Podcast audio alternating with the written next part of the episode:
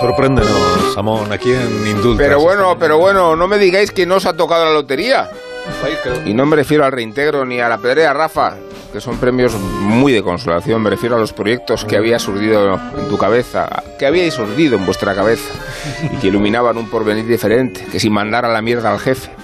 Que se retiraos en una casita de la playa, que si poneros tetas de silicona o haceros un injerto de pelo en Estambul, que si entrar en Ikea con las luces largas.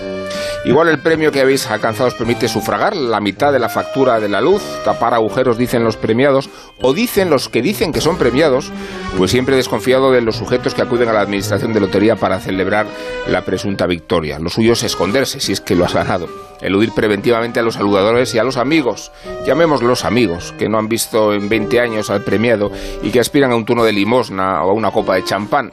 La percepción mediática de la lotería describe un estado de euforia. No es que los premios le hayan tocado a personas, sino a ciudades enteras, a Madrid entera. Y se consolida una percepción engañosa del optimismo y de la ilusión. El gordo siempre le toca al Ministerio de Hacienda. Y la lotería no está concebida para repartir dinero, sino para recaudarlo. Aunque la dramaturgia de los niños de San Ildefonso, ayer había algunos muy mayorzones, ¿eh? introduce la sensación sensiblera de unos premios muy repartidos y en situaciones muy necesitadas. No es que no hayáis ganado, es que lleváis muchos años perdiendo. Y no es cuestión de malograr los sueños, Rafa, sino de denunciar aquí en este programa un Estado que los fomenta en la línea roja de la publicidad engañosa y de la ludopatía. Por eso el Estado te propone una solución a la experiencia frustrante de ayer.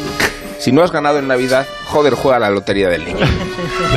en lo que estoy de acuerdo es que ayer había verdaderos fangolotinos que se Qué antiguo es Rafa La. Grandes, enormes, con unas voces graves.